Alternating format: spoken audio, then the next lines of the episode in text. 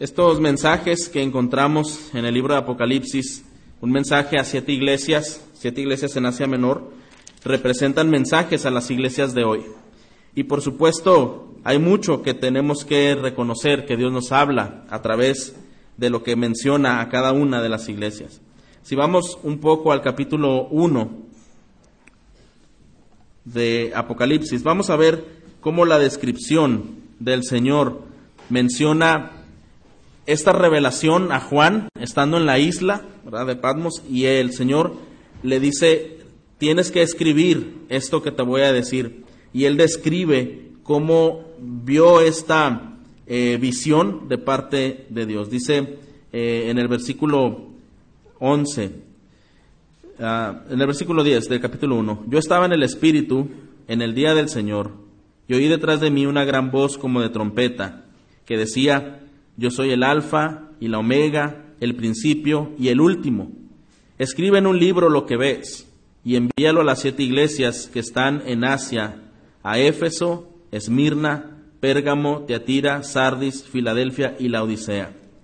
Y me volví para ver la voz que hablaba conmigo, y vuelto vi siete candeleros de oro, y en medio de los siete candeleros a uno semejante al Hijo del Hombre, vestido de una ropa que llegaba hasta los pies, ceñido por el pecho con un cinto de oro, su cabeza y sus cabellos eran blancos como blanca lana, como nieve, sus ojos como llama de fuego, y sus pies semejantes al bronce bruñido, refulgente como un horno y su voz como estruendo de muchas aguas. Tenía en su diestra siete estrellas, de su boca salía una espada aguda de dos filos, y su rostro era como el sol cuando resplandece en su fuerza. Cuando le vi, caí como muerto a sus pies, y él puso su diestra sobre mí, diciéndome, no temas, yo soy el primero y el último, y el que vivo, y estuve muerto, mas he aquí vivo por los siglos de los siglos, amén y tengo las llaves de la muerte y del Hades. Escribe las cosas que has visto, las que son y las que han de ser después de estas. El misterio de las siete estrellas que has visto en mi diestra y de los siete candeleros de oro, las siete estrellas son los ángeles de las siete iglesias y los siete candeleros que has visto son las siete iglesias. Un mensaje importante, un reto importante para un seguidor del Señor Jesucristo, quien fue eh, llamado, quien fue asignado para una tarea especial y esta tarea tenía que ver eh, no solo escribir toda la revelación del Señor, sino que esta misma revelación tendría que llegar a las iglesias que eh, existían en el Asia Menor. Esto es interesante porque cada iglesia es descrita con una condición diferente. Cuando una persona va al médico, quiere saber su condición de salud y a través de pruebas, de estudios, de preguntas, bueno, es observado, es puesto a prueba y todo lo que arroje como resultado, bueno, dirá, este es tu diagnóstico, esto es en donde estás bien, pero esto es donde no estás muy bien y donde necesitas atender, necesitas poner atención y necesitas aplicar una solución. Hermanos, de la misma manera, Dios trata la salud espiritual de sus hijos de su pueblo, de sus iglesias. El Señor tiene esa capacidad, ese discernimiento, esa autoridad para poder hacer una revisión sobre su pueblo y también destacar las cosas que son eh, necesarias de atender. Vemos en las iglesias de esta serie de Apocalipsis, en cada una de estas siete iglesias, algunas tienen elogios, Hay una felicitación, por su fidelidad, por su esfuerzo, por su persistencia. Algunas otras tienen eh, palabras de consuelo, como la iglesia en Esmirna, una iglesia muy atribulada, una iglesia muy perseguida. Y el Señor, conociendo la condición de esta iglesia, eh, expresa, mira, tú estás sufriendo ahora y sufrirás más, ¿verdad? Eh, sufrirás más porque serán entregados a cárcel algunos serán muertos. Pero interesante es que la manera, la carta de presentación que el Señor se revela a Juan describe cada una de estas eh, características que Dios es para que la iglesia entienda en quién confía. Por ejemplo, cuando se presenta Esmirna, dice, el que estuvo muerto y vivió, dice esto. Esta iglesia era una iglesia muy sufrida, era la iglesia más sufrida de las siete, pero ellos entienden, ¿quién me está hablando? No es un consejo al aire, no es un consejo solamente emocional, alguien que sufrió, alguien que padeció, alguien que fue hasta la misma muerte y la venció, tiene la autoridad para decirme estas palabras. Y la iglesia en Esmirna descansa en la autoridad que el Señor presenta. Así, cada iglesia es saludada con una carta de presentación que traía convicción y autoridad sobre las palabras que escucharían y también eh, una, un desglose de su condición espiritual. Cuando llegamos al mensaje a la iglesia en Sardis, acabamos de leer, esta iglesia es descrita, dice el que tiene los siete espíritus de Dios y las siete estrellas, dice esto. Estas primeras palabras del versículo 1 menciona a resumidas cuentas el que lo conoce todo, aún lo más profundo, es el que te habla, ¿verdad? Si a, la iglesia en Esmirna le dice, mira, tú eres una iglesia sufriente y, una, y el que más ha sufrido es el que te dice estas cosas. Bueno, a la iglesia en Sardis le dice, si alguien va a revelarte, a exhortarte, a animarte, es alguien que conoce todas las cosas y que no hay ningún misterio escondido delante de él. Así que, eh, ¿qué es la iglesia? ¿Qué es el mensaje a la iglesia a Sardis? Hay siete cartas dirigidas a siete iglesias, son siete tonalidades diferentes, siete motivaciones por las cuales se escribieron y cada mensaje tenía un propósito. Eh, en algunos era un mensaje de ah, ánimo, en algunos era un mensaje de persistencia, ¿verdad? En otros fue un mensaje de juicio, pero aquí específicamente es una carta de confrontación una carta de confrontación. Y conocemos esta palabra, eh, ir ante una ah, persona, ante un grupo y poder manifestar un deseo que Dios desea lograr, un deseo que Dios tiene, y hacerlo con una manera de lograr un cambio, ¿verdad? La confrontación no es un tema preferido, a lo mejor en muchos de nosotros, mucho menos si si somos la parte de ir a confrontar, bueno, creo que en ninguno de los casos, ¿verdad? Ni ser la parte confrontada, pero sabemos que es necesario hacerlo muchas veces como en las familias, ¿verdad? Los padres confrontan a los hijos para ayudarles a que puedan pensar y decidir bien. Esto se hace en los grupos de trabajo, esto se hace entre amigos, esto se hace entre hermanos, esto se hace Dios directamente tratando con nosotros, la confrontación. Y él dice a la iglesia, le dice algunas eh, características en el mismo versículo 1, mira, yo conozco tus obras. Y ya inmediatamente se va al diagnóstico, que tienes nombre de que vives y estás muerto. Si vemos en el capítulo 2, versículo 2, cuando habla a Éfeso, hay algunos elogios pero también hay algunas advertencias. Yo conozco tus obras y tu arduo trabajo y paciencia, que no puedes soportar a los malos, y has probado a los que dicen ser apóstoles y no lo son, los has hallado falsos, has sufrido, has tenido paciencia, has trabajado arduamente por amor de mi nombre y no has desmayado. Y hay un pero, ¿verdad? Pero hay algo que tengo contra ti. Bueno, interesante que a Sardis no hay tanto preámbulo ni tampoco elogios, sino va directamente a ser una confrontación o una advertencia. Y esta advertencia le dice, mira, tú tienes un hombre de vivo, pero realmente estás muerto. Y entonces le hace la recomendación, sé vigilante y afirma las otras cosas que están para morir, porque no he hallado tus obras perfectas delante de Dios. Alguna vez, hermanos, hemos eh, experimentado el adquirir un producto, un artefacto y resulta que no funciona como queríamos. Algunas veces ah, al comprar en línea, mira, esto se ve muy bonito, ¿verdad? Y cuando llega la caja, ay, está demasiado chiquito, eh, no es lo que parecía en la fotografía, ¿verdad? En la fotografía parecía algo más funcional, se veía algo de mejor calidad, de mejor aspecto, pero ya ahora que lo tengo en mis manos como que no me va a servir para lo que yo pensaba, ¿verdad? O en algunos momentos parece ser algo muy bueno, pero no tiene mucha duración y bueno, eh, no, ah, no hice una buena elección. Ah, me dejé llevar solamente quizá por la mirada en una fotografía. Bueno, hermanos, muchas veces ah, nosotros como creyentes podemos ser muy parecidos a esa clase de decisiones, ¿verdad? Puede ser que en, externamente nos esforcemos para poder tener una buena presentación ante otras personas, pero el fondo del corazón, el Señor lo conoce, ¿verdad? El Señor lo conoce. Y esto es algo que debemos confirmar y recordar cuando dice, mira, el que está, el que tiene las siete estrellas y el que está, él tiene los siete espíritus, Él te conoce, Él me conoce y Él tiene un mensaje que darnos. En este caso, la iglesia en, Sardis, ¿cuál era la situación?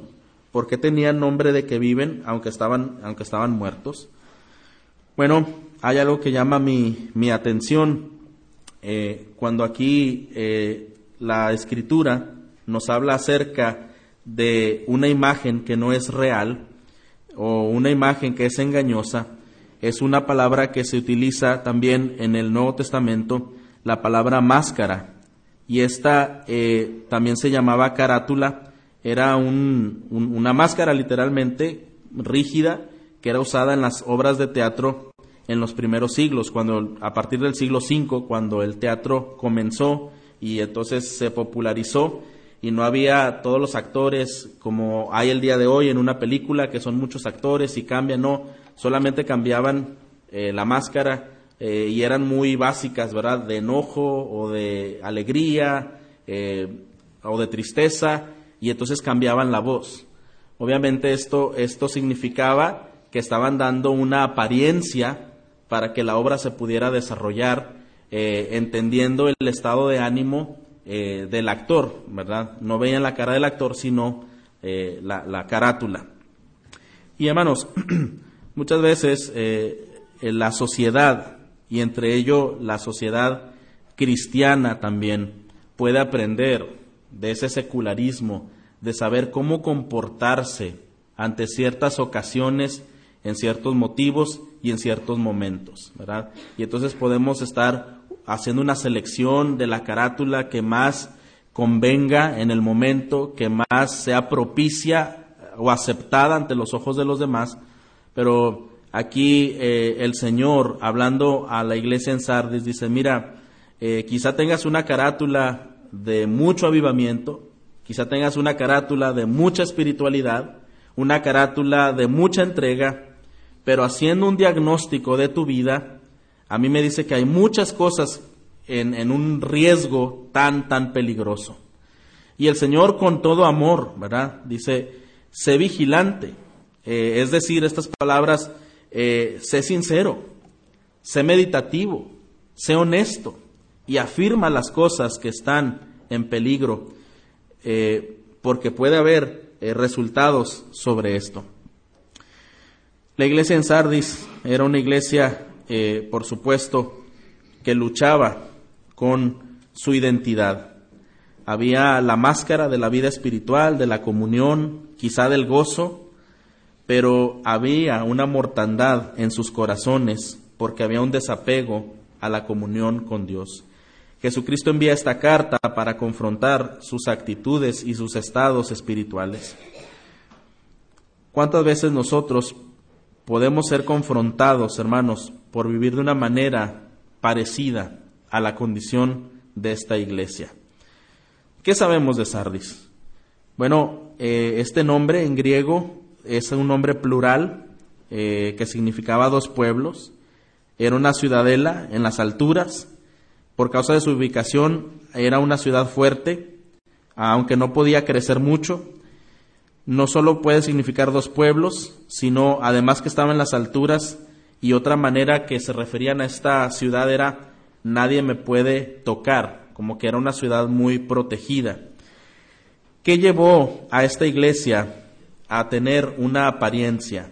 Vamos a ver qué es lo que activa las apariencias en una persona en un grupo, en una iglesia, eh, que debemos esta mañana de aprender. Lo primero que debemos de comprender, hermanos, es cuando no hay una verdadera conversión. Y esto sucede en todas las iglesias. ¿Estamos de acuerdo, hermanos? esto sucede en todas las iglesias. Hay en las iglesias personas que son congregantes, eh, congregantes fieles, pero hay personas que entre esos congregantes y que son fieles han nacido de nuevo, han, experimentado el nuevo nacimiento y el Señor reina en sus corazones. Sin embargo, hay personas que aunque sean congregantes, no han nacido de nuevo. Esto independientemente de tener una membresía o no en una iglesia. Desde luego debe haber esa responsabilidad de vigilar que la membresía de una iglesia sea compuesta por creyentes que han nacido de nuevo, porque al momento de una membresía eh, tomar decisiones, tomar acciones, deben ser orientadas a los deseos de Dios y no a deseos personales o políticos o pecaminosos, ¿verdad? Sino la iglesia debe ser protegida y compuesta por creyentes que han nacido de nuevo. ¿Qué sucede eh, entonces cuando hay una confrontación hacia una apariencia como lo es en la iglesia en Sardis, bueno, pues que hay falta de conversión. Esto parece ser que ocurría en esta iglesia y ocurre en todas las iglesias. Pero al parecer aquí era una parte importante de congregantes que no habían sido regenerados por el Espíritu Santo debido a que no habían conocido a Jesús como un Salvador real por tanto, no había evidencias de una vida nueva. Entonces, hermanos, debemos recordar que hay evidencias y hay garantías del nuevo nacimiento, ¿verdad? Gálatas 5 nos dice cuáles son los frutos del Espíritu y quizá los sabemos de memoria, los decimos, hermanos. Amor, gozo, paz, paciencia, benignidad, bondad, fe, mansedumbre, templanza.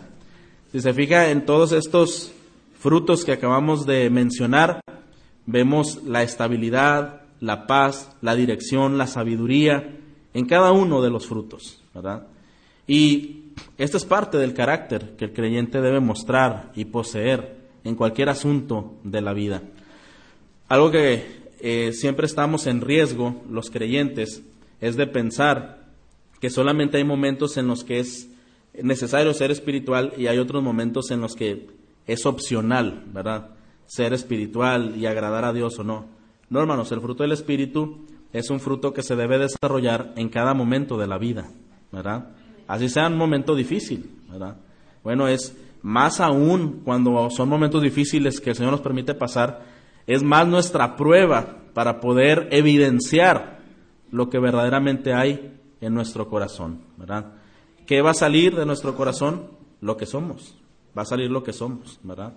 Este, si somos amorosos, si somos pacientes, o si somos iracundos, ¿verdad? O si tenemos otras, otros deseos, ¿verdad? Escondidos. En los momentos de la prueba, estos van a salir, ¿verdad? Y esta es una invitación para hacernos un examen de acuerdo a la, a la palabra de Dios. Eh, ¿Qué es lo que el Señor confrontaría esta mañana a nosotros. ¿Qué es lo que el Señor diría? Vigila estas cosas, afirma aquellas cosas que están para morir. Qué interesante, afirma aquellas cosas que están para morir. Le dice a esta iglesia, mira, hay asuntos que quizá tú no los estás viendo con un carácter primordial. Pero el Señor dice, pero yo veo que si no los atiendes, están para morir, ¿verdad? Es decir, no tienes que esperar tanto tiempo, necesitas arreglarlo, necesitas ajustarlo, porque si no esto te va a provocar una mortandad. Y hermanos, no debemos ser confiados cuando el Señor nos habla sobre aspectos de nuestra vida personal, aspectos de nuestro carácter, cosas que arreglar específicamente en nuestra vida o con nuestras familias, porque el postergar muchas veces nos llevará a un fracaso o a una dificultad mayor cuando se quiera tomar decisiones y arreglos al respecto. Afirma las cosas que están para morir. ¿Qué otra eh, razón ah, originaba que Sardis fuera una iglesia aparente? Bueno, había falsas conversiones, como ya dijimos, y una vida moral sin Cristo en el corazón, hermanos, es una religión muerta. Es algo muy similar a lo que pasaba en los fariseos, que ellos tenían una ley muy memorizada y ritos muy estrictos que cumplir y una moral intachable en, en su ambiente, ¿verdad? Sin embargo, no era Cristo la motivación y al final solamente era una religión muerta, ¿verdad? Una experiencia de salvación implica un entendimiento de la vida y obra de Cristo y esto lleva a un arrepentimiento de una vida egocéntrica. Esto lleva a una rendición hacia el señorío de Jesucristo. Se le entrega el control de todas las áreas de la vida. Vamos a, a ver también qué nos dice Santiago capítulo 2, versículos 17 al 19. Si alguien gusta leerlo, esto puede ayudar al flujo del sermón. Santiago 2, 17 al 19.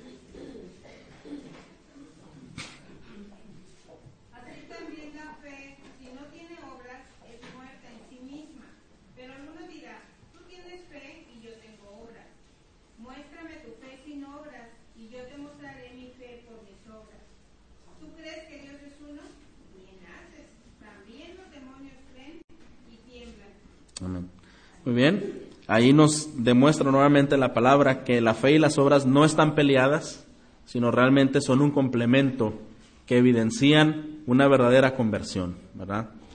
¿Qué otra razón ah, tenía la iglesia en esta condición? Bueno, la falta de conversión, pero también el orgullo, cuando no se reconoce necesitar una ayuda especial.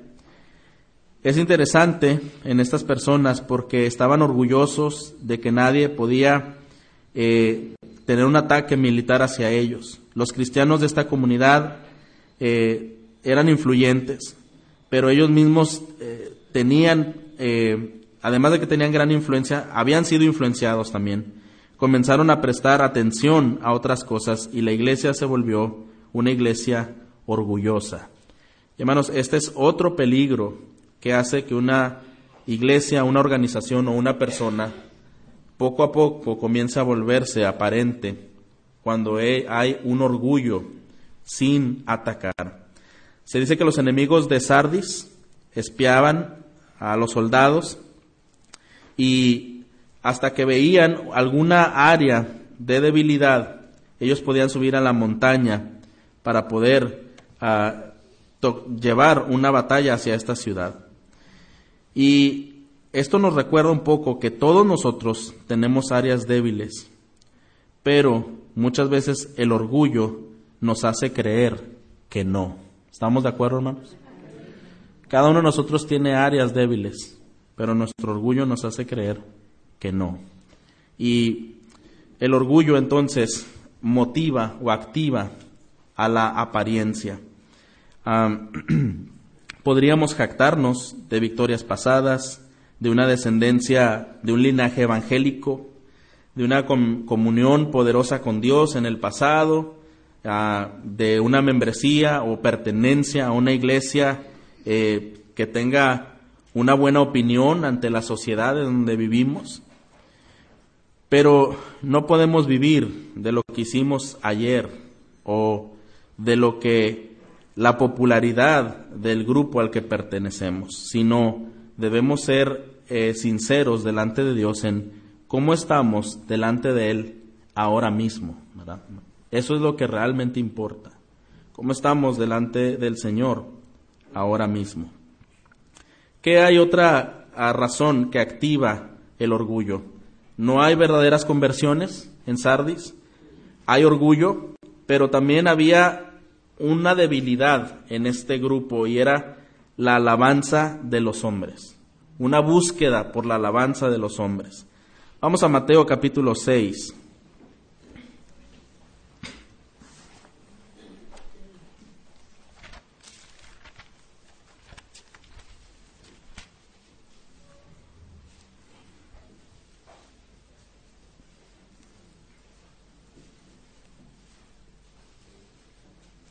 Vamos a ver versículos 5 y 6 y de ahí saltaremos a, otra, a otros versículos más adelante. Y cuando ores, no seas como los hipócritas. Esta palabra es la misma que se usaba para carátula, hipócrisis. Porque ellos aman el orar en pie en las sinagogas y en las esquinas de las calles para ser vistos de los hombres. De cierto os digo que ya tienen su recompensa. Mas tú, cuando ores, entra en tu aposento y cerrada la puerta, ora a tu Padre que está en secreto, y tu Padre que ve en lo secreto, te recompensará en público. Versículo 16. Cuando ayunéis, no seáis austeros como los hipócritas, porque ellos demudan sus rostros para mostrar a los hombres que ayunan. De cierto os digo que ya tienen su recompensa. Pero tú, cuando ayunes, unge tu cabeza y lava tu rostro, para no mostrar a los hombres que ayunas, sino a tu Padre que está en secreto, y tu Padre que ve en lo secreto te recompensará en público. Esta es otra razón, la alabanza de los hombres. Y por supuesto, cuando se busca la alabanza de los hombres, se busca tener una apariencia, o se busca tener eh, una, eh, un reflejo, ¿verdad? Perfecto, intacto, pero no así, hermanos, delante de Dios. Señor constantemente en los evangelios pone el ejemplo de este grupo muy religioso no como un ejemplo a seguir, sino un ejemplo a no seguir, un ejemplo del cual no había que tomar consejo de lo que ellos hacían. ¿Es mala la oración? Por supuesto que no. Es responsabilidad, es bendición que los creyentes debemos practicar. Es un recurso que el Señor nos ha dejado. Pero no hacerlo en estas condiciones. No ores con palabras eh, que se escuchen para que otros digan, mira cuánta piedad, cómo ora eh, con qué intensidad, con qué fervor. No conozco a alguien que ore así de esa forma. Y cuando ayunes, hazlo en secreto. No necesitas decir a cada persona que te encuentras por la calle, oye, ¿sabes que estoy ayunando? ¿verdad? O tener una cara, como dice ahí, demudada, eh, expresando esa aflicción por el, el ayuno. No, dice, hazlo en secreto. Y tu Padre que ve en lo secreto, Él sabrá recompensarte en público hermanos, hay una advertencia a una de las iglesias que cuidaran no ser una iglesia aparente. Hay una advertencia a una de estas iglesias que analizaran el diagnóstico que el Señor está dando. Pero como dijimos al principio, sabemos que este análisis y este diagnóstico, más allá que ser a una iglesia de siglos atrás, es un análisis a nosotros como individuos y también como iglesia. ¿Estamos de acuerdo, hermanos? Es un análisis que nosotros tenemos que hacernos. Debemos revisar y asegurar que estas motivaciones no sean las que están trabajando en nuestro corazón. Realmente debemos revisar que tenemos una verdadera conversión, que hemos entendido el Evangelio, que conocemos cuál es el Evangelio de la gracia, que siendo pecadores, con nuestro pecado, Cristo murió por nosotros y nos ha dado vida nueva, ¿verdad? Y nos ha dado el poder del Espíritu Santo para andar en esa vida nueva. Debemos revisar igualmente que no tengamos motivaciones ah, orgullosas de, pensar que no hay áreas que arreglar, que no hay áreas que atender y que quizás sea más fácil señalar las de otros que asumir las propias. Y debemos de tener cuidado, por supuesto, de que nuestro afán no sea agradar a los hombres. Porque cuando estos conceptos están arraigados en el corazón, entonces estaremos simulando y no viviendo de acuerdo a lo que el Señor ha establecido como deseo para nosotros. Vamos a ver ahora eh, qué sucede ah, como ah, inevitable consecuencia de vivir eh, simulando o vivir en una apariencia. Eh, antes de llegar aquí, eh, nuevamente deberíamos preguntarnos qué motivaciones hay en nuestro corazón para asistir, para cantar, para servir, para conversar, para animar, qué motivaciones nos rigen, ¿verdad? Y veremos en los siguientes versículos cuáles son algunas eh, tristes consecuencias de no atender a este llamado. Nuevamente, eh, Apocalipsis capítulo 3. versículo 2 y 3 dice, sé vigilante y afirma las otras cosas que están para morir, porque no ha hallado tus obras perfectas delante de Dios. Acuérdate, pues, de lo que has recibido y oído, y guárdalo, y arrepiéntete, pues si no velas, vendré sobre ti como ladrón y no sabrás a qué hora vendré sobre ti. La consecuencia más fuerte aquí es una consecuencia repentina o un castigo repentino. Es notar, ¿verdad?, que el Señor ah, declara, Dios es un conocedor de todo lo que hay en nuestro ser, aún de lo más íntimo. Por eso Él se da a conocer el que tiene los siete espíritus y las siete estrellas, es decir, el que conoce todo lo que hay en cada corazón y en cada lugar, Él es el que te habla. Esta descripción nos muestra que Él es el dador de la gracia y su poder es espiritual en cada momento. Los siete espíritus de Dios, es decir, los espíritus que las iglesias poseían, por tanto Él conoce más cuando algo es genuino y algo no lo es. Y tiene las siete estrellas, es decir, las iglesias. Por tanto, el que ministra a su iglesia de manera en que Él quiere, en su justicia nos advierte eh, que hay advertencias. Es importante notar que el Señor declaró que vendría sobre ellos de forma repentina, como un ladrón en la noche. ¿verdad?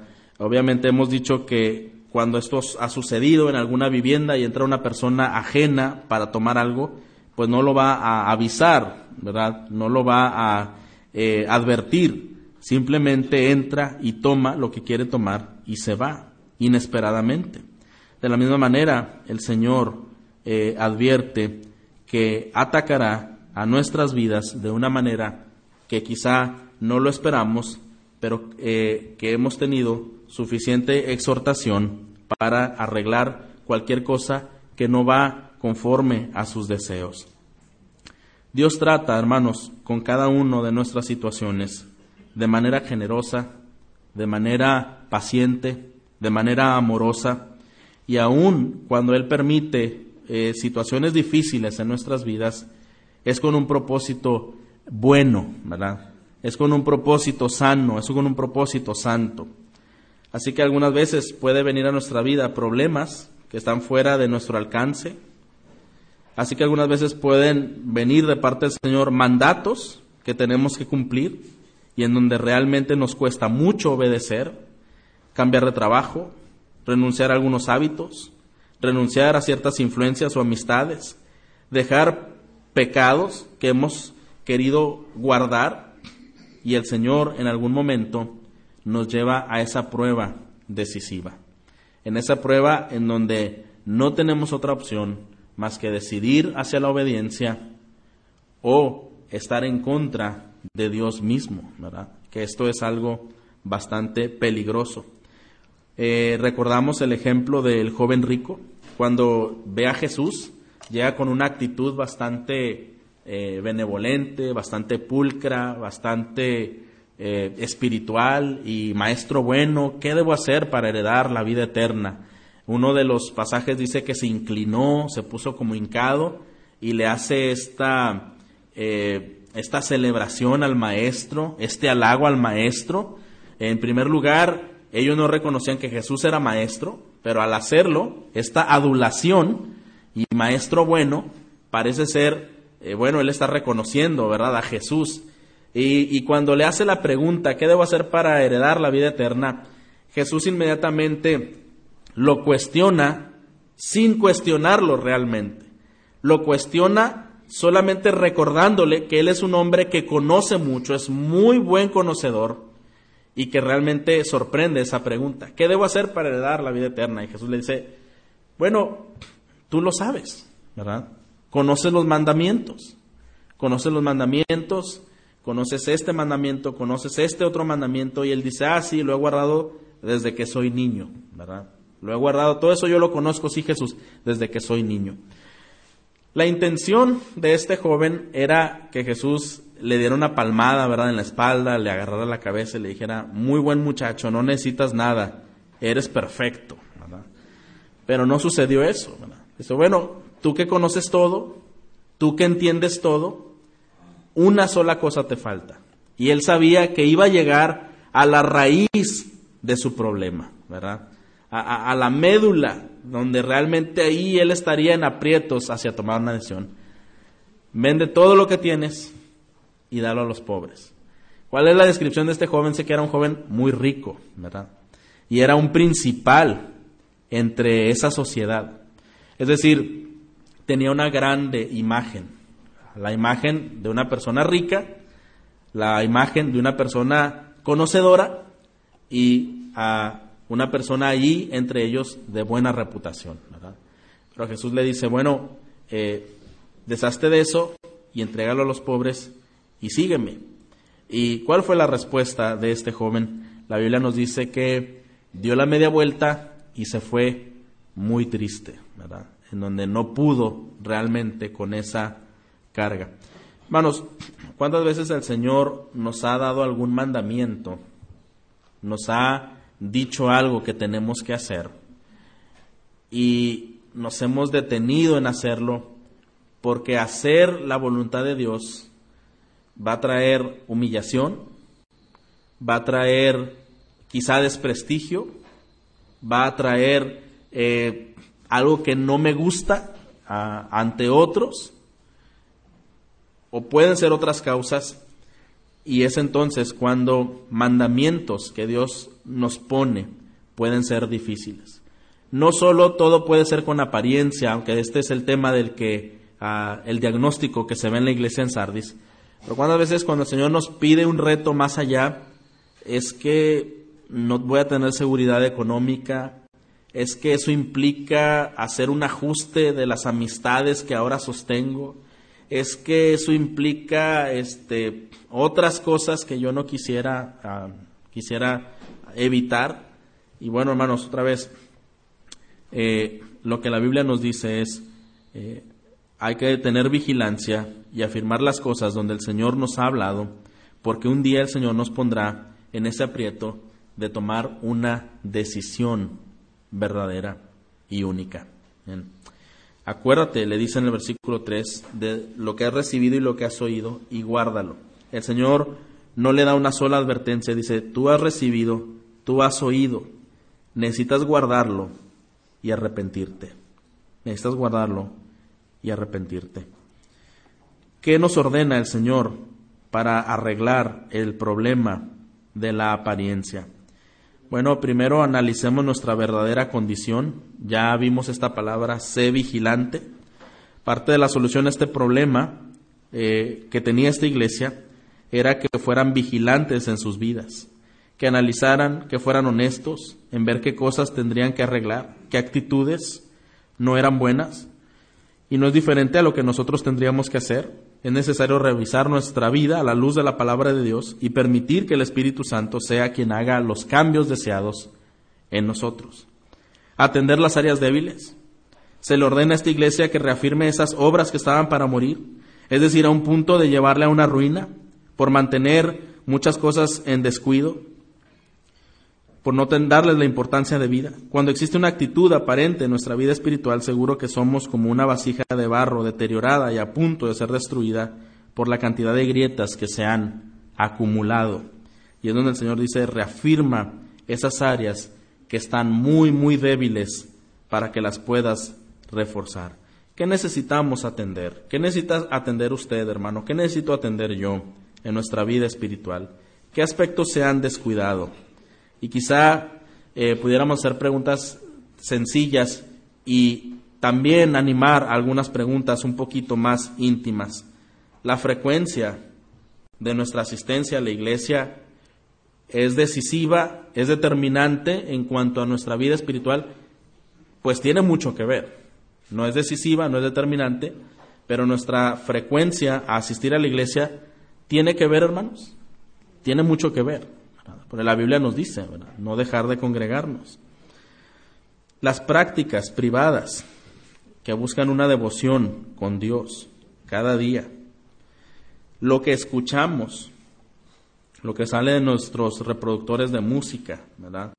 Eh, muchas veces, como mencionaba hace un momento, a veces pensamos, bueno, que la música que alaba a Dios la puedo oír el domingo, pero en la casa puedo oír cualquier otra cosa, al fin que ya no estoy en un ambiente eh, cristiano, pero eso tiene que ver en cómo está nuestra vida espiritual, nuestro hábito al orar, eh, lo que leemos, lo que vemos en televisión, en internet, las personas con las que convivimos, lo que permitimos que entre al oído, lo que permitimos que salga de nuestra boca, todo esto, hermanos, eh, tenemos que analizarlo, tenemos que analizarlo. Lo que pensamos, estas son cosas más profundas, ya no son tan externas, lo que pensamos, porque muchas veces el pensamiento puede ser guardado en lo más profundo del corazón. Por eso el Señor, cuando se presenta, que Él conoce todo, no dice yo conozco tu rostro, o no dice solamente yo conozco tus obras, conozco aún lo más profundo de tu corazón. Lo que nadie más sabe de ti, yo lo sé de ti. Y me gusta eh, lo que uno de los grandes predicadores de los siglos atrás, Spurgeon, mencionó una vez. Cuando alguien te critica, cuando alguien habla algo de ti, no te enojes, agradecelo, porque si realmente conocieran todo lo que eres, sales perdiendo, ¿verdad? Sería algo más terrible. Creo que esto tiene que ver muchas veces, ¿verdad, hermanos? El Señor conoce a profundidad lo que verdaderamente somos, ¿verdad? Lo que verdaderamente somos. Así que eh, es necesario eh, atender no solo lo que estamos haciendo, sino lo que somos internamente. ¿Qué pensamos? ¿Qué queremos? ¿Y por qué lo queremos? ¿Qué queremos y por qué lo queremos? Muchas veces en la vida secular, personas como en la política, argumentan, ¿verdad? Este, queremos eh, pues nuevas carreteras, queremos el bien y tal y tal y tal.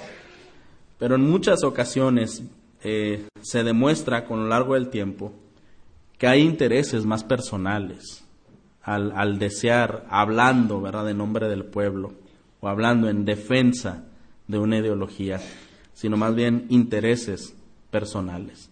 Y, y hermanos, esto lo vemos también en, en la vida religiosa, lo hemos mencionado con los fariseos, lo hemos mencionado incluso también en los ejemplos que vemos de los reyes y de los sacerdotes en la Biblia, en el Antiguo Testamento, ¿verdad? Eh, las motivaciones. Las motivaciones, estas el Señor las escudriña, aunque no pueden notarse de primera instancia, estas salen un poquito más adelante, pero el Señor sí las conoce. Y cuando sabemos que somos examinados por Dios, es mejor atender a su llamado en una manera oportuna cuando Él ha hablado a nuestras vidas. Así que eh, debemos de analizar nuestra verdadera condición. Sé vigilante, sé vigilante. Y eh, el Señor habla a esta iglesia, sé vigilante, pues obviamente sé vigilante de las cosas que tienes que arreglar. Una persona deja de ser vigilante, como dijimos anteriormente, cuando hay orgullo, cuando no es una persona convertida, cuando quiere agradar a otros y simplemente cuando su fijación está en otros antes que a sí mismo, eh, no somos vigilantes. Atendiendo las áreas débiles, áreas que necesitamos atender. Eh, atesorando el consejo de Dios. Dice en el versículo 3. Acuérdate pues de lo que has recibido y oído y guárdalo. La iglesia de Sardis creía que por sus diversas obras, actividades y habilidades ya estaba en un nivel superior, pero no era así. Una cosa es hacer, otra cosa es escuchar y otra cosa es vivir. Es necesario reconsiderar lo que antes hemos escuchado, lo que antes hemos oído, las primeras cosas que se han hablado a nuestra vida, en cuanto a la salvación, en cuanto a nuestra condición, volver al primer amor, no podemos aspirar a hacer grandes cosas si no hacemos primero grandes cambios en nuestro interior, hermanos. No podemos aspirar a hacer grandes cosas si primero no hay grandes cambios en nuestro interior. Pablo escribe a una iglesia y les menciona que debiendo ser ya maestro, tenía que regresar a las primeras cosas porque no habían quedado claras y no había dado fruto todavía de esas primeras instrucciones. Entonces debemos atesorar el consejo de Dios todo tiempo, hermanos. No hay momento en que el consejo de Dios salga sobrando. Eso es lo más importante. Es lo más importante en, en nuestro programa de culto y debe ser lo más importante en nuestra vida diaria, el consejo de Dios. Y algo clave de lo cual haremos gran énfasis esta mañana. Dice, acuérdate de lo que has recibido y oído y guárdalo. Y lea conmigo, dice, y arrepiéntete, y arrepiéntete. Ningún cambio es genuino y duradero sin arrepentimiento, hermanos. Ningún cambio es genuino y duradero sin arrepentimiento. El arrepentimiento lleva al hombre a un crudo reconocimiento de sus faltas y se humilla ante Dios reconociendo su verdadero estado y su lugar correcto. Es diferente arrepentirse que tener simplemente un remordimiento. En el segundo solo es un sentimiento desbordado por una culpa, pero no trasciende a cambios reales. El arrepentimiento, eh, como esta palabra en su idioma original significa dar media vuelta o ir hacia otra dirección, significa que la persona que iba hacia un lugar, iba hacia un estado, iba hacia un destino, el momento del arrepentimiento es que hubo una pausa, hubo una detención y optó por ir por otro camino. Eso es el verdadero arrepentimiento. Hay otra intención, hay otro deseo, hay un nuevo motivo, hay otro propósito que marcará de ahora en adelante sus pasos, su sendero y lo que estará realizando. No puede ser un arrepentimiento genuino, hermanos, solamente ah, por expresarlo, aunque es necesario expresarlo, pero esa expresión debe de ir acompañada de hechos. ¿Estamos de acuerdo, no? Esa expresión debe ir acompañada de hechos. Cuando Jesús habla acerca del arrepentimiento, menciona algo que iba añadido. A la mujer que fue sorprendida en adulterio le dijo, vete en paz y no peques más todo esto que hiciste en tu vida pasada y, tantas consecuencias que te trajo, tienes perdón, pero ahora no puedes ir a seguir haciendo lo mismo. ¿Qué pasa con una persona que piensa, bueno, al fin que este vuelvo a pedir perdón mañana y pasado mañana y será un arrepentimiento verdadero? No, ¿verdad? No es un arrepentimiento verdadero. ¿O qué si una vez pidiendo a ese arrepentimiento, se vuelve hacia las mismas acciones.